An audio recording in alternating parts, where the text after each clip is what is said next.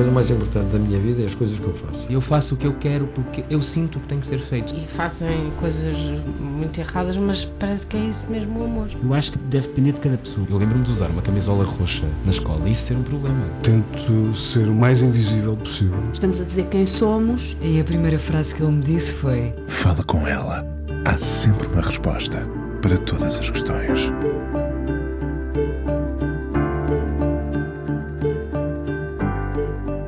Trocou a química pela enfermagem. Soube muito cedo que queria cuidar. Uma mulher de força, de resiliência. Começou há 29 anos no IPO do Porto, quando nos cuidados paliativos havia apenas cinco camas. Nestas últimas décadas, o que ela fez foi batalhar, ouvir, segurar, segurar-se muitas vezes, quando no regresso a casa já só leva depois memórias que com o tempo a fazem sorrir. As lágrimas diluem-se na rotina e na retina. Faz formação na área dos cuidados paliativos. É importante ouvi-la não só pela experiência, mas pela importância de que esta área se reveste. Ainda não foi suficientemente falada, explicada, até para nela se poder investir. Porque falha o verbo cuidar e pensamos que tratar é suficiente. Muitas perguntas para a enfermeira Margarida Alvarenga, 51 anos, mãe de dois filhos. Quando lhe perguntei se era melhor cuidadora no hospital ou em casa, riu-se. Tem essa gargalhada com ela, mesmo sabendo que os seus dias são feitos de fins esperados. Mas é à vida e à conversa que nos agarramos. Margarida Alvarenga, hoje no Fala com ela aqui na Antena 1. Olá, Margarida. Olá, boa tarde, Inês. Até termos uma experiência que nos aproxime dos cuidados paliativos, uh, não lhe percebemos a importância. Não sei se concorda comigo. Por que será, Margarida? Porque, porque vivemos sempre na esperança de que a vida é longa. Uh, porque a, ciência uh, nos mostra isso e nós temos um exemplo bem claro com a história da, da, da, vacina do Covid, que rapidamente se criou uh, uma vacina para resolver um problema e efetivamente um, a evolução da ciência cria-nos a, a, ilusão e, e, a expectativa de que há cura para tudo. E efetivamente não há.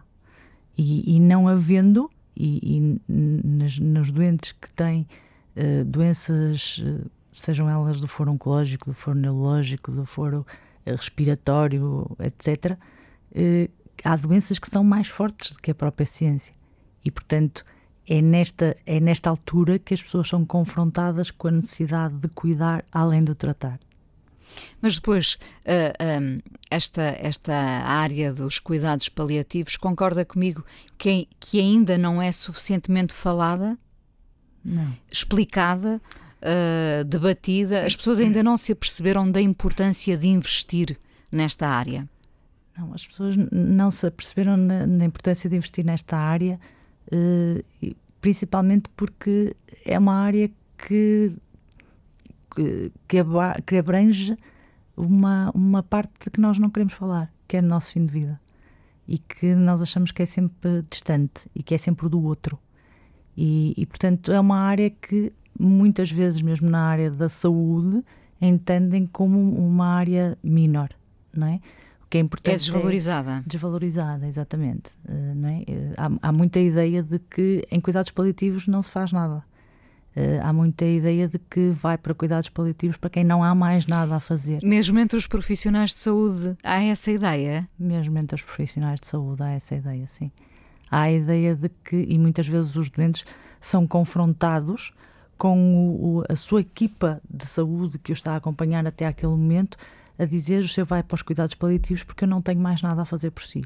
E isto eh, é, é no fundo, é, é, muito mais do que tirar um tapete, não é? Porque muitas vezes as pessoas lutaram durante anos, anos, uh, e, e, às vezes até fizeram sacrifícios para, para que as coisas corressem bem, e depois de um momento para o outro é-lhes dito que tudo aquilo que fizeram para trás não foi eficaz e não tem mais nada a fazer por si. E, e isto, isto é que é importante nós percebermos, é que quando as pessoas são confrontadas com isto, é quando tudo resta a fazer, porque é quando as pessoas precisam efetivamente de mais conforto, de mais carinho e, e, e na verdade, é a confrontação com a nossa finitude.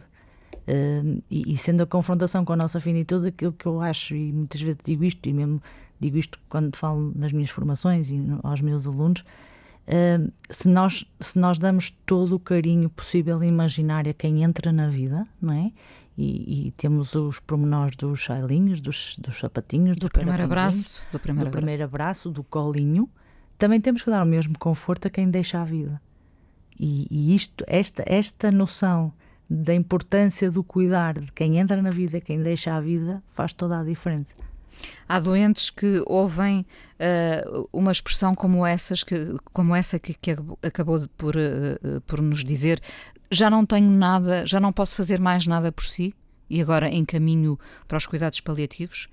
Há, há, há profissionais que podem tirar o tapete desta forma? há profissionais que tiram o tapete desta forma. E depois, para além de tirarem o tapete desta forma, uh, depois não acompanham, não é? Porque eu até percebo para um profissional que uh, fez toda, todo o seu trabalho e, todo, e, e, aplicou todo o seu conhecimento para resolver aquela situação, também se confronte com, com a, a sua incapacidade eh, não incapacidade em termos eh, de, de conhecimento nem de, de, experiência, mas incapacidade face à, à, àquilo que a doença uhum. uh, uh, representa, não é? Mas depois também tem uma incapacidade muito grande de continuar a acompanhar esta pessoa e de comunicar com ela, de falar com ela, de, de lhe dar a oportunidade, mais uma oportunidade de dizer assim: olha, acredito que aquilo que eu lhe disse hoje não é agradável, mas podemos conversar daqui por uma semana, daqui por dois dias, três dias. Esta, esta realidade não existe. E as pessoas muitas vezes são confrontadas com esta informação e depois gerem-na sozinha, ou então gerem-na com equipas de cuidados paliativos que vão receber o doente. Mas, mas este, este limbo entre recebo a informação e vou para outro sítio eh, é, é, é perfeitamente desgastante na cabeça das pessoas porque têm a informação de que efetivamente a doença está a progredir, e depois que vão para uma equipa que eles não conhecem, não sabem quem são e que ainda por cima, uh, a nível da sociedade em geral, é entendido como os cuidados uh, em fim de vida, os cuidados próximo da morte, é? e, e, os cuidados paliativos podem ser iniciados muito antes de, de no fundo, do, do, fim de vida mesmo do doente. Portanto, faltam pontes entre uh, dentro da, da medicina Faltam. faltam pontes e faltam, e faltam aos profissionais de saúde desmistificar um bocadinho aquilo que eu, eu, digo isto muitas vezes e digo isto a, a qualquer colega que é médico, quer enfermeiro, que os profissionais de saúde são formados e formatados para a cura. Não são formados e formatados para cuidar quando a cura já não é possível. E, portanto, é este, este, este, este fosso entre, ok, o que é que eu vou fazer agora? O doente efetivamente não tem uh, mais resposta em termos de, de tratamento curativo, eu não tenho como ajudar neste sentido, mas posso ajudá-lo de outra forma. E isto é um bocadinho uh, passarmos aos, aos, profissionais de saúde, e é isso que eu passo aos, aos meus alunos, é, nós estamos numa, numa estação de comboio, ok? Tenho eh, duas ou três ou quatro linhas que são retas, mas se eu olhar para o fundo da linha, tenho uma série de cruzamentos naquelas linhas todas, porque nem todos vão para o Porto, nem todos vão para Lisboa, nem todos vão para seja para onde for. Então, este, este cruzamento é a indicação para nós, enquanto profissionais de saúde, que às vezes é preciso mudarmos de linha. Não é sair do comboio, é mudar de linha e continuar a acompanhar o doente noutra linha, noutro trajeto que não propriamente. Porque o caminho continua. O caminho continua, sim. Como... Continua, desculpe Inês, e continua para o doente, e continua para a família, para os cuidadores, e continua também, mesmo quando o doente parte, para acompanhar a família e os cuidadores, porque eles ficam cá e continuam a precisar de ajuda. Sem dúvida. Começou, Margarida começou há 29 anos no IPO do Porto, uhum. ainda se estava a preparar a unidade de cuidados paliativos. Uh, de cinco camas passamos para quantas são hoje em dia? Neste momento são 40, uh, ah, divididas em dois serviços, 20 em cada, em cada piso. Mas a, a, a, passagem não foi de 5 para 20, né? foi de 5 para, para 9, para 10, para 15, fomos, crescendo, não é? à medida que, eh, no fundo, também começava a divulgação dos cuidados paliativos e as pessoas, mesmo dentro da instituição, perceberem a pertinência uh, da, da, da existência de um serviço específico para doentes com doenças avançadas e progressivas.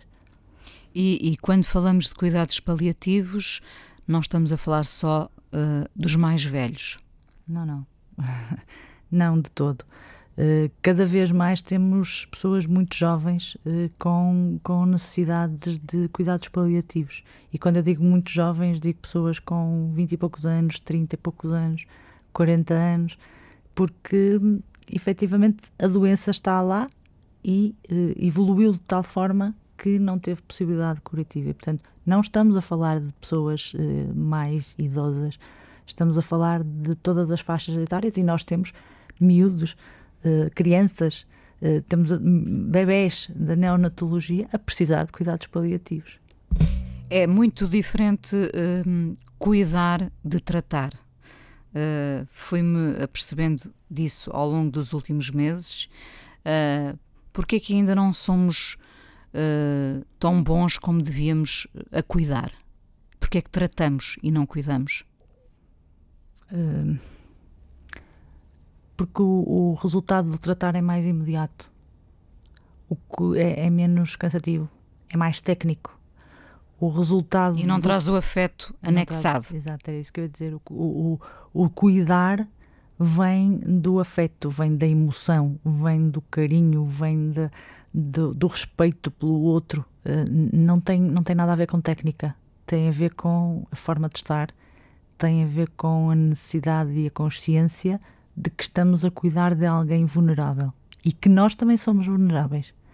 E muitas vezes uh, o tratar tem, está mais relacionado com a técnica, está mais relacionado com, com, com a eficácia, não é? Uh, o, o, cuidar é, é, mais com eficiência, é mais com o estar, o estar ali, o acompanhar. E isso, uh, para quem é vulnerável e cuida de alguém que está muito vulnerável, tem que ser trabalhado. E, portanto, as pessoas muitas vezes fogem, uh, porque até têm às vezes os seus próprios medos uh, e não querem ser confrontados com eles. Porque cuidar é uma espécie de investimento a longo prazo, mesmo até quando o prazo é curto. E, e, e tratar é um, um investimento a curto prazo. Isso. É, não é? Um, Margarida consegue manter uh, distância com, com os seus pacientes ou, ou, ou, pelo contrário, o seu objetivo é encurtar essa distância?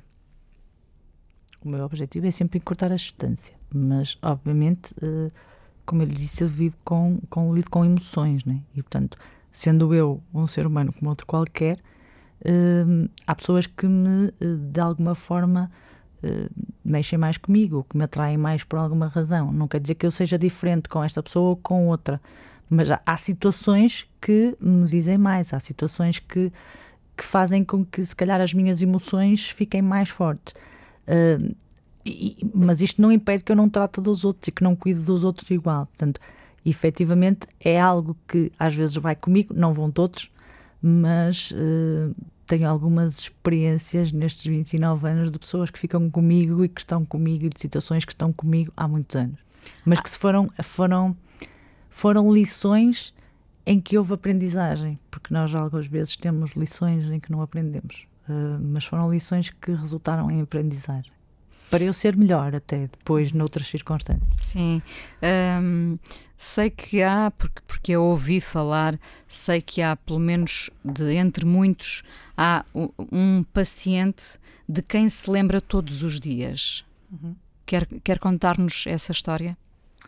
Posso contar, era um, era um jovem com uma doença oncológica muito, muito avançada, com sintomatologia recorrente dessa mesma, dessa mesma doença e que tinham uma família, uma mulher, um, uns pais e, e uns amigos eh, cuidadores a 100%. E que, portanto, lhe davam estabilidade e que ele gostaria, gostava de estar em casa apesar de estar muito, muito doente. Só que houve uma altura em que eh, um dos sintomas, que era a falta de ar, uh, ficou um bocadinho mais exacerbada e ele ligou para nós e disse: Eu agora preciso de ajuda e preciso de ir para aí. Pronto, e, e foi. Tínhamos vaga na altura e, e ele foi. E, e eu, ao fazer-lhe a transferência da, da cadeira de rodas para a cama, uh, fiz um movimento, uh, sem pensar, obviamente, mas fiz um movimento em que lhe elevei os ombros. E ao elevar-lhe os ombros, uh, digamos que aumentei a caixa de ar dele e, e ele sentiu que essa falta de ar tinha diminuído. E ele pediu-me para eu continuar naquela posição, e a posição era de joelhos na cama nas costas dele, a levantar-lhe os ombros para cima, para baixo dos braços, a levantar-lhe os ombros e ele sentado na beira da cama com as pernas para fora. E, e ele disse-me: Olha, uh, sabes, Margarida, vou aproveitar o, o teu esforço uh, para me conseguir falar com as pessoas aquilo que eu não consegui, porque eu estou a conseguir respirar um bocadinho melhor. Então, aquilo foi um, um turno uh, um turno de manhã, da manhã, em que isto começou cerca das nove e meia, dez horas, em que eu estive até às três da tarde, nesta posição, uh, segurá-lo. a segurá-lo, uh, e que tive o privilégio, ou que ele me deu o privilégio de assistir um, às despedidas dele às pessoas significativas. E quando eu digo isto, digo ao pai, ao irmão, à mulher, à mãe, aos amigos, e não era de todo uma despedida, eh, como se costuma dizer, chapa sete para todos. Era, ele ia buscar coisas que tinha vivenciado eh, com essas pessoas eh, e que para ele tinham sido significativas e agradecia o ter vivido assim e, e, e eles terem-lhe dado essa oportunidade. Um, e, e, a última pessoa que ele se despediu foi efetivamente o irmão, um, que era mais, mais novo que ele, e, e, e ele chamou-lhe campeão uh, e, e disse-lhe: Olha, uh, tu vais ser aquilo que nós sempre conversamos e não fiques com pena de eu morrer porque eu vou estar a tomar conta de ti. E, e nesta altura, eh, quer dizer, isto já era um pai três da tarde, portanto eu já estava uh, fisicamente e emocionalmente exausta e, e, e caiu uma lágrima e, e caiu-lhe nas costas, porque eu estava nas costas dele. E ele olhou para trás e disse assim: Margarida, não chores, que perdes a força e eu não consigo respirar. Como, e, é, como é que chegou ao fim desse turno? Um, cheguei ao fim deste turno com a noção clara do que é ser enfermeiro. Cheguei ao fim deste turno consciente que tinha outros doentes uh, atribuídos a mim, não é? E, e que tive uma equipa que percebeu que naquele dia era importante eu estar ali. Os outros doentes foram tratados igual, os colegas cuidaram deles sem, sem, sem irem perguntar se era preciso ou se não era, porque eles perceberam que não, que não, era, não era possível eu sair dali. Portanto, percebi, saí de lá consciente que fui enfermeira, apesar de não ter feito um penso, apesar de não ter prestado cuidados de higiene, apesar de não ter administrado nenhum fármaco, porque foram administrados fármacos para o controle dos sintomas, mas foram por colegas meus que iam lá, porque eu não lhe podia largar os braços. Um, e, e, e, consciente que efetivamente pertenço a uma equipa que sabe o que é que é cuidar. E portanto, saí de lá. Um, sabendo que tinha dado o melhor de si? Sabendo que tinha dado o melhor de mim. O melhor de mim, sim. É a canção que vamos ouvir. A Marisa uh, é uma canção que que canta muitas vezes para si própria. Sim, sim, muitas. Vamos ouvi-la, é a sua primeira escolha, Margarida.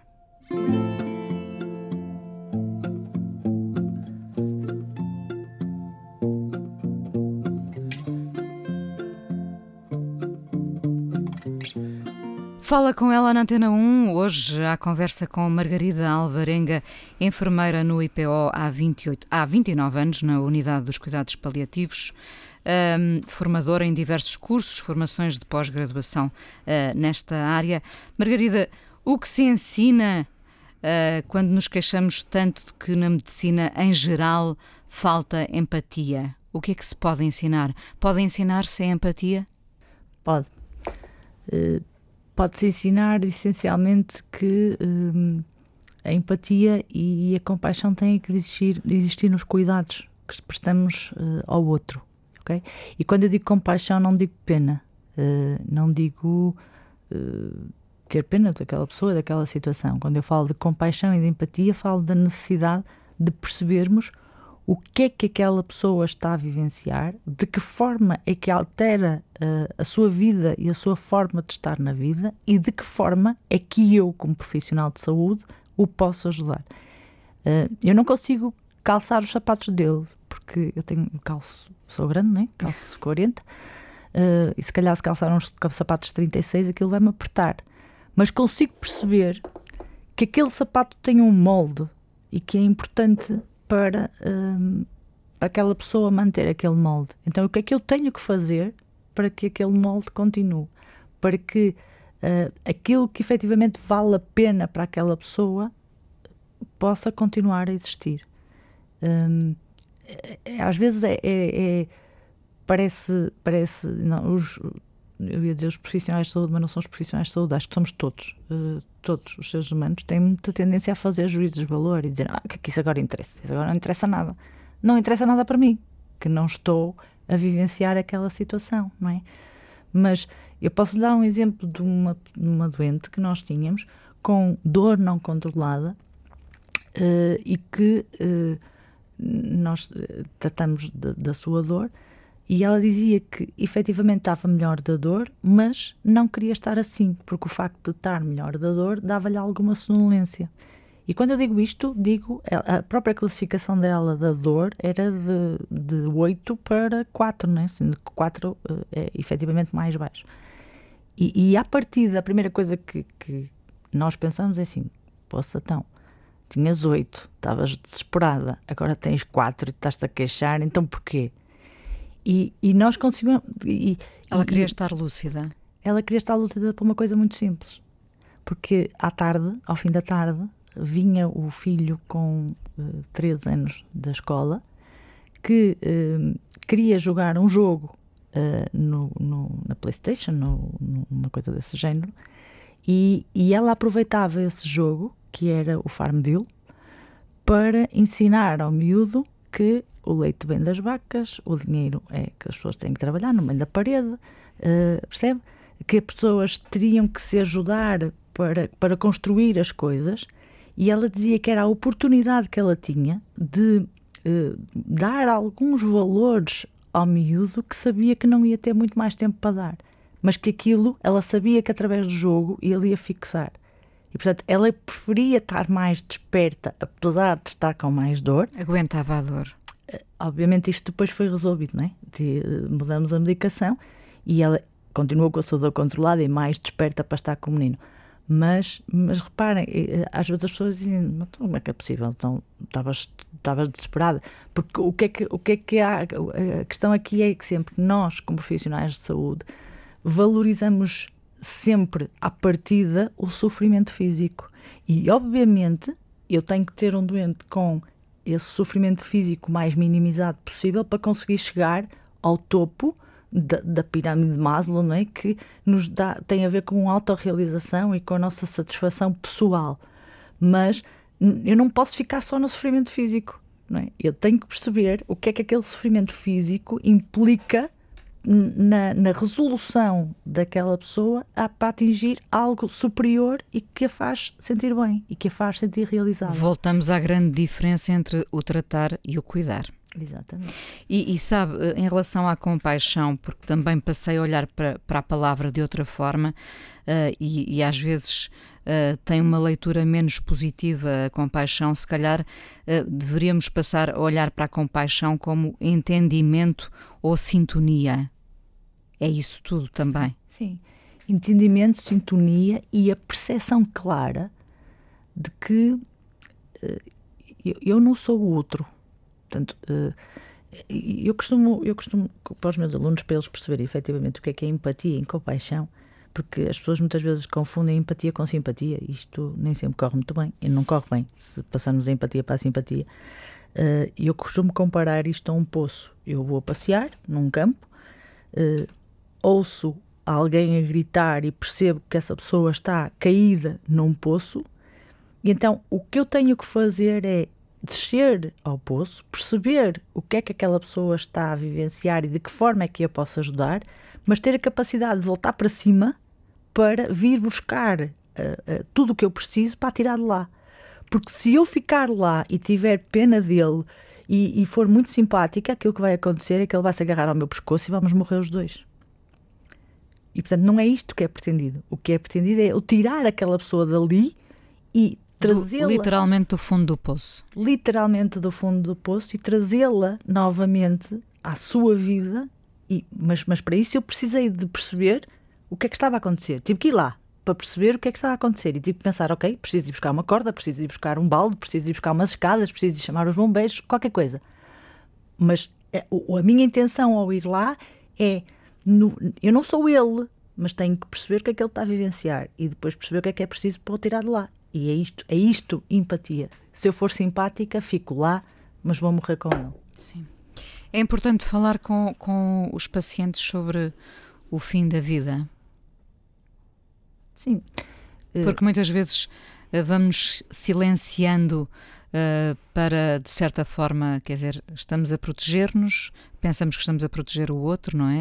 Uhum. E vamos adiando uh, essa conversa, uh, esse fim uhum. que não queremos que seja anunciado, mas que muitas vezes já sabemos que é.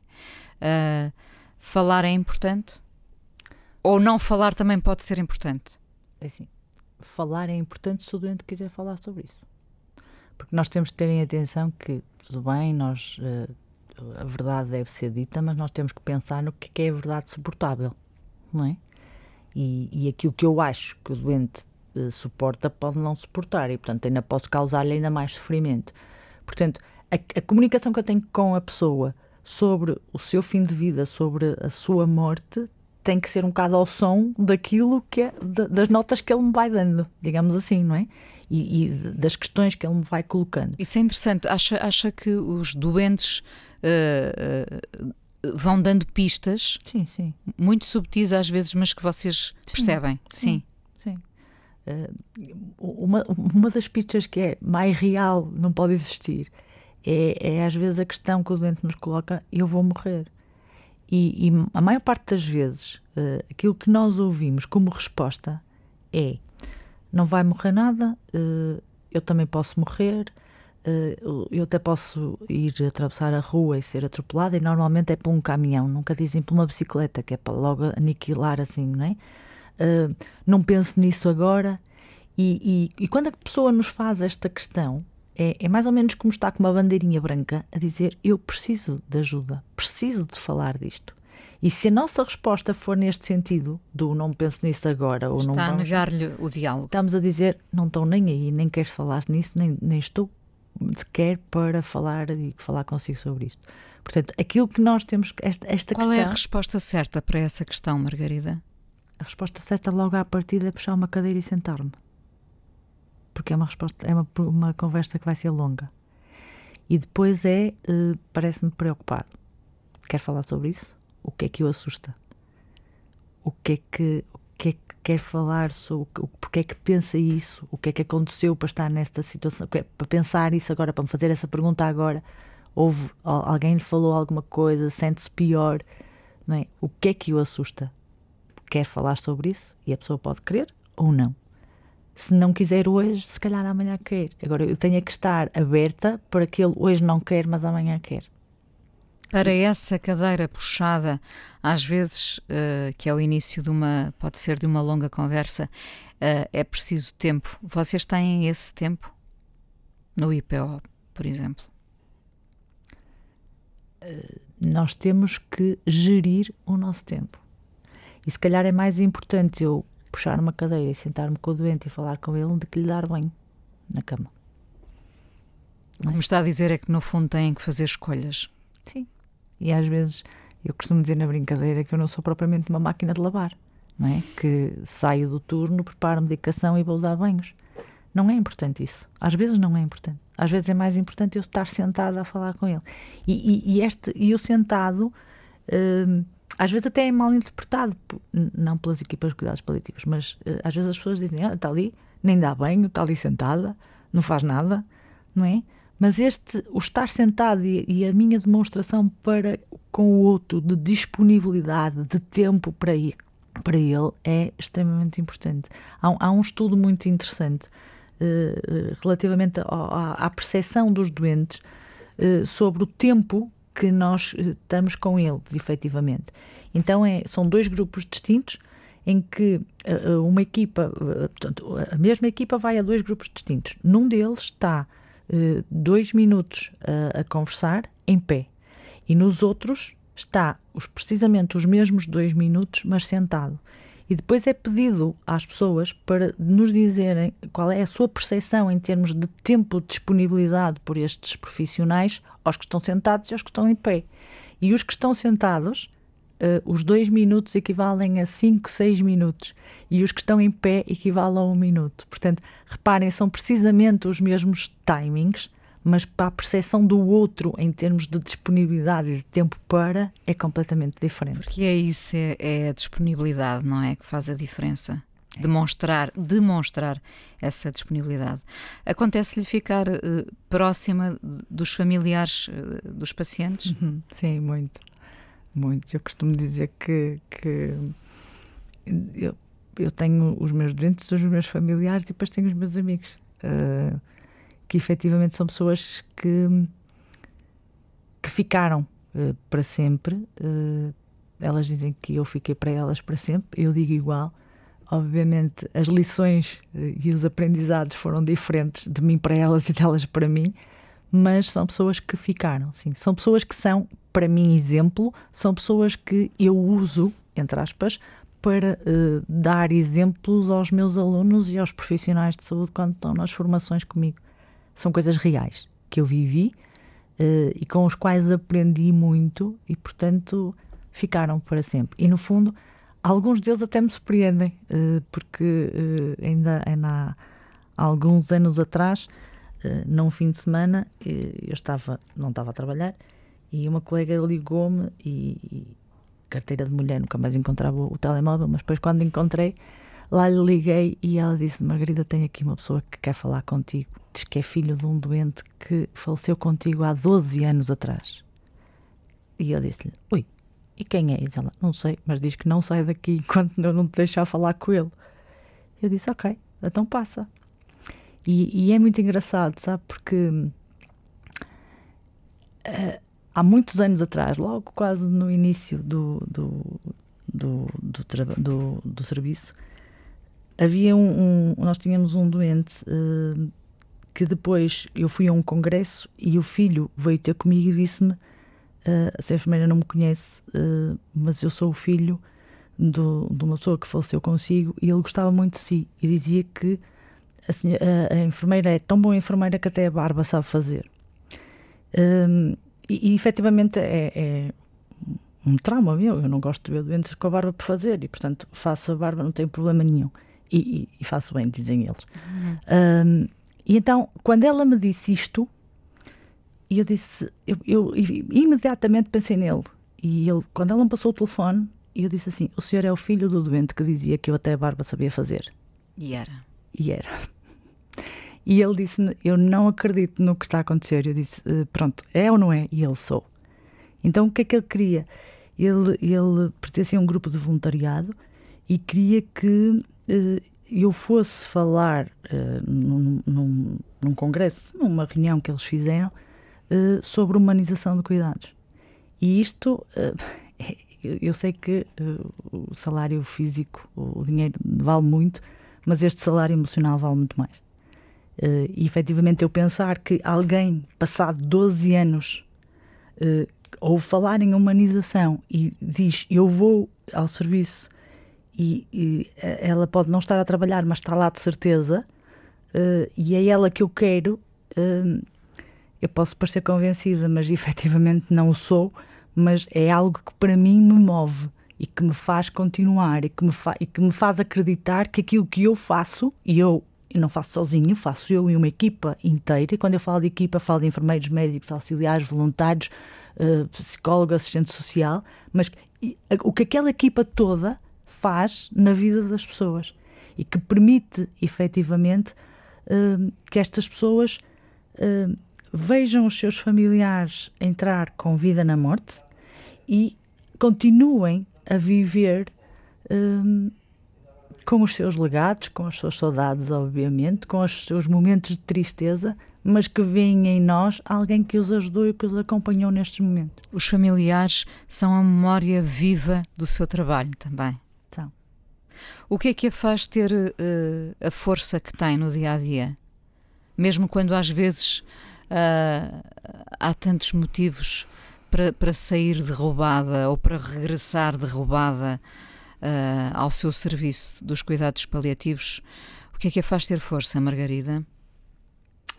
A fé que não consigo mudar a vida de todos, mas posso conseguir mudar a vida de alguém, de alguns.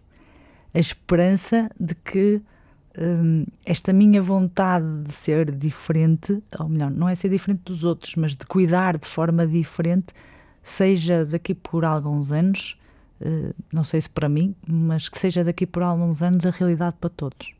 É, é isto que me move. É isto que me. É, é, é, é o ter consciência por estas pessoas que são os familiares e que gostam e que continuam a falar connosco e que são essa memória viva uh, do, das pessoas que diz assim: vale a pena, vale a pena. Apesar de eu todos os dias lidar com sofrimento, apesar de eu todos os dias ter que muitas vezes me uh, moldar e, e, e, ajudar os outros a, a entender isto de uma forma natural porque as pessoas muitas vezes, mesmo os, os, cuidadores, quando chegam ao nosso serviço, vêm, vêm muito perturbados. E porque não é... têm este acompanhamento até ali. E como é que cuida de si, Margarida? Ah, a ouvir música, a, a cantar no carro, a ter os meus momentos de não fazer nada. Um, e, e, e, tenho, se calhar, um defeito, que é cuido de mim uh, a, a, trabalhar no sentido de divulgar o que gosto de fazer. E isto pode parecer trabalho, mas, mas para mim é prazer só. Uh, não é? o, o ir para aqui, para lá, para lá, uh, ir dar aulas aqui, o ir fazer uma formação ali. E é uma ideia de missão também. É uma ideia de missão, sim. sim. O, o, Estado, o, o, Estado, quando falo do Estado, enfim, os, os, os governos uh, ainda não estão uh, devidamente conscientes da importância dos cuidados paliativos? Ou não. todos os passos que vão sendo dados já apontam nessa, nessa, nesse sentido da, da grande importância dos cuidados paliativos? Quer dizer, já fomos caminhando, não é? O caminho faz-se caminhando e eu acho que, que as coisas não têm nada a ver com quando eu comecei. Eh, já temos hospitais eh, com equipas intra-hospitalares de cuidados paliativos, já temos mais unidades de cuidados paliativos, já temos muitos profissionais de saúde que procuram a formação na área dos cuidados paliativos. Depois falta o resto, que é a criação de unidades de cuidados paliativos que não têm que ser obrigatoriamente hospitalares. Uh, os cuidados paliativos domiciliares poderão fazer toda a diferença, não é? A possibilidade da pessoa estar no seu ambiente, naquilo que ela gosta, uh, onde se sente segura e ter equipas que vão uh, à sua casa e que garantem os cuidados uh, que, que, que, muito, que, agora são feitos nos hospitais. mas a verdade é que estas pessoas não, os, os, as pessoas que têm formação nesta área neste momento estão espalhadas por aí. Uh, e, e, se fossem aproveitados todos, uh, efetivamente tínhamos um grande incremento do, do, dos serviços e das respostas em termos de cuidados paliativos. Já lhe perguntei o que é, o, como é que cuida de si e agora tenho que lhe perguntar a, a, a questão final de, do Fala com ela aqui na, na Antena 1. O que é um dia bom para si? É trabalhar? É dar continuidade à sua missão ou não? É, é, é um dia em que eu sorrio e faço sorrir. Hum. E leva muitos desses sorrisos para casa, ainda assim? É, muitos. Vamos ouvir Osvaldo Montenegro com este poema Metade. Um, por, por, porquê é que escolheu este, este poema, Margarida? Porque eu acho que nós somos feitos de metades. Uh, metades. Uh, eu sou mãe, sou, sou esposa, sou filha, sou irmã, sou sobrinha, sou prima sou amiga, sou conhecida, sou enfermeira, uh, mas uh, esta metade uh, tem que ser sempre, como o, o, o, o poema termina, tem que ser sempre hum, uh, continuada por a outra metade, ou, ou, fechada na outra metade, que são duas metades que é amor. Metade de mim é amor e a outra metade também. Muito obrigada por ter vindo ao Fala com ela aqui na Antena 1. Ainda vamos conversar mais um bocadinho no podcast. Obrigada. Obrigada.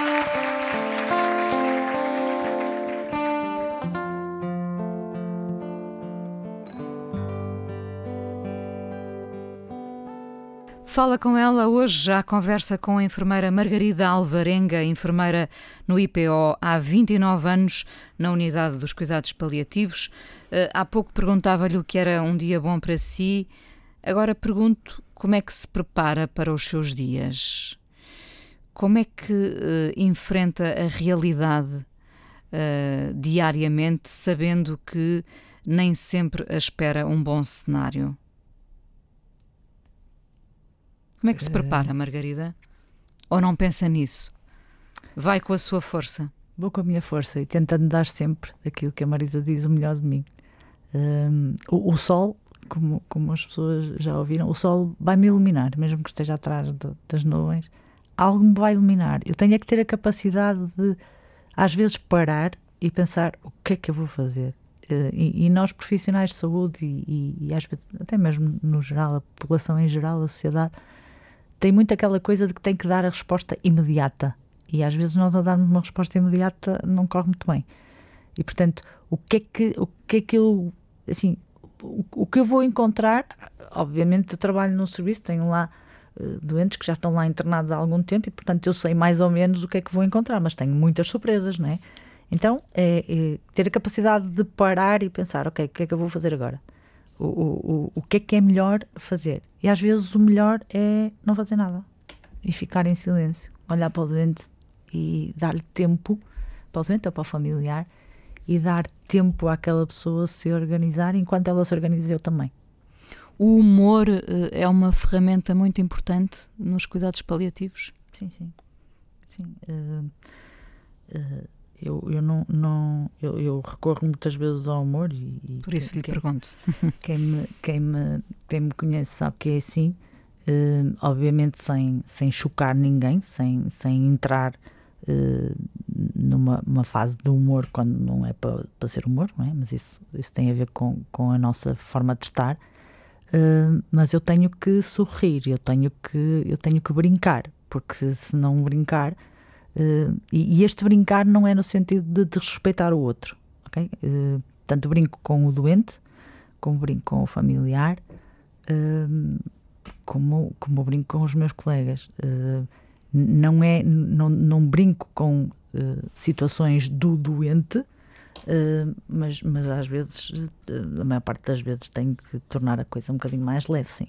Hum, vê tantas vezes a vida por um fio. Uh, tem medo da morte? Não. Ou, ou... Tenho medo de como é que vou morrer. Tenho medo de, de não entrar com vida na morte. Tenho medo de, de não ter aquilo que hum, eu tento dar aos, às pessoas que passam por mim e que terminam a sua vida comigo. Uh, da morte em si, uh, não.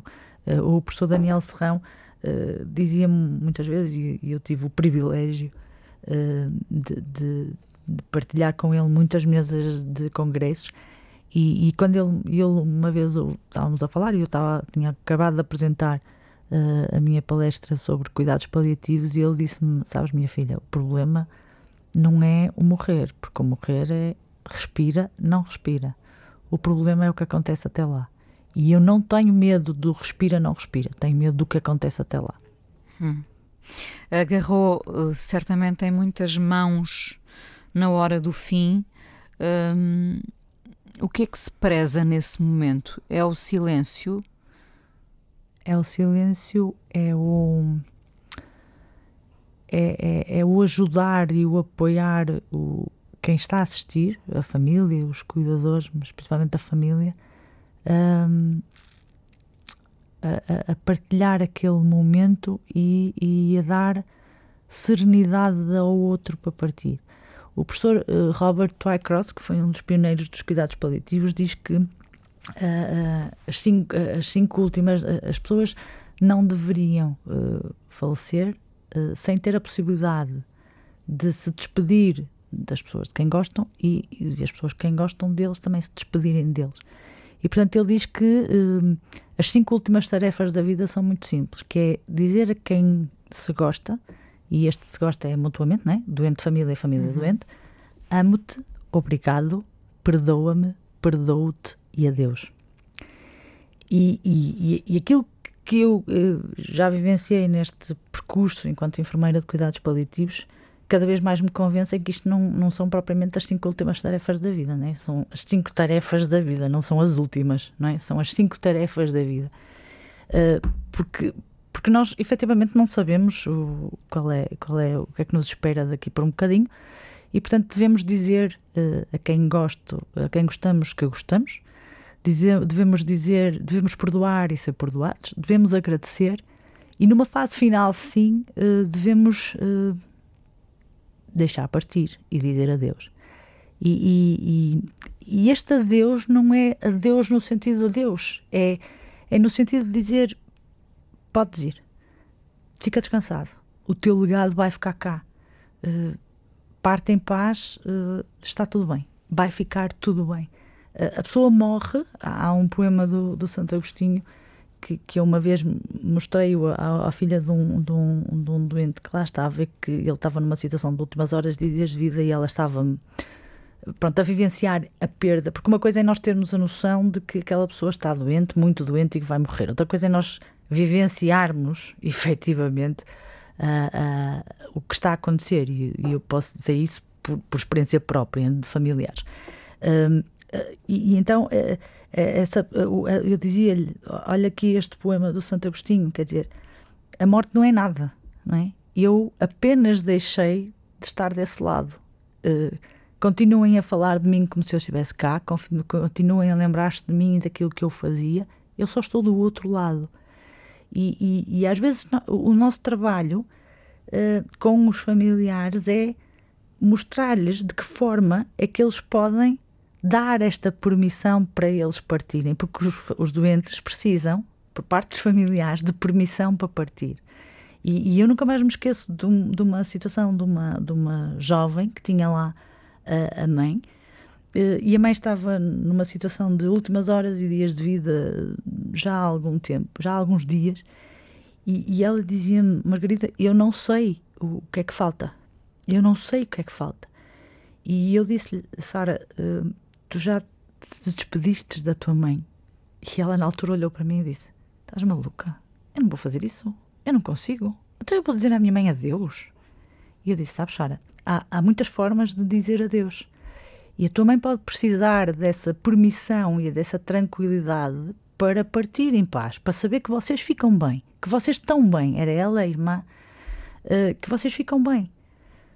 E ela olhou para mim, sorriu e disse-me assim: Metes-me em cada uma, como é que eu vou fazer isso? Eu disse: Não sei, uh, tu vais conseguir.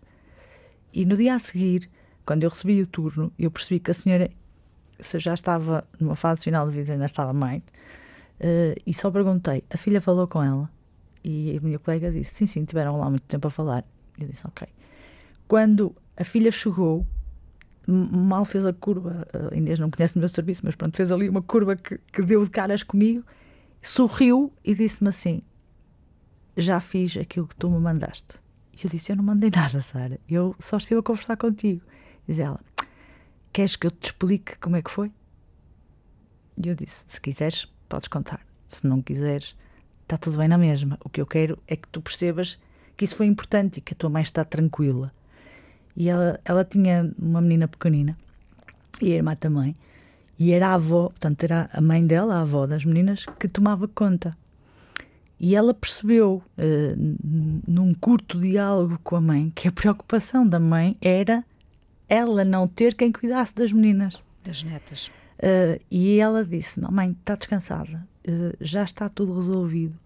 E, e, tu vais para o céu cuidar dos meninos que lá estão. E a senhora, isto dito pela filha, ela olhou para mim, sorriu e disse: Tens razão. Tenho lá em cima muitos meninos também para cuidar e vocês estão aqui para cuidar das minhas. Assim fico descansada. A senhora morreu passado meia hora da, Sara me ter contado isto. Uh, é, é, uma das minhas amigas, é uma das pessoas uh, com quem eu falo. Ainda hoje de manhã lhe liguei, um, porque efetivamente é, é, foi alguém que me fez crescer e pensar assim: que, que, realmente não é preciso dizer adeus, é preciso é perceber de que forma é que nós podemos dar permissão ao outro para partir. Vai ficar tudo bem. O Está tal, tudo bem. O tal entendimento. O tal entendimento, sim. Margarida, foi muito bom estar aqui a conversar consigo no Fala obrigada, com ela. Muito obrigada. Muito obrigada. Obrigado eu pela oportunidade e foi também muito bom estar aqui a falar consigo. Obrigada. Obrigada coisa mais importante da minha vida é as coisas que eu faço. Eu faço o que eu quero porque eu sinto que tem que ser feito. E fazem coisas muito erradas, mas parece que é isso mesmo o amor. Eu acho que deve depender de cada pessoa. Eu lembro-me de usar uma camisola roxa na escola e isso ser um problema. Tento ser o mais invisível possível. Estamos a dizer quem somos. E a primeira frase que ele me disse foi: Fala com ela. Há sempre uma resposta para todas as questões.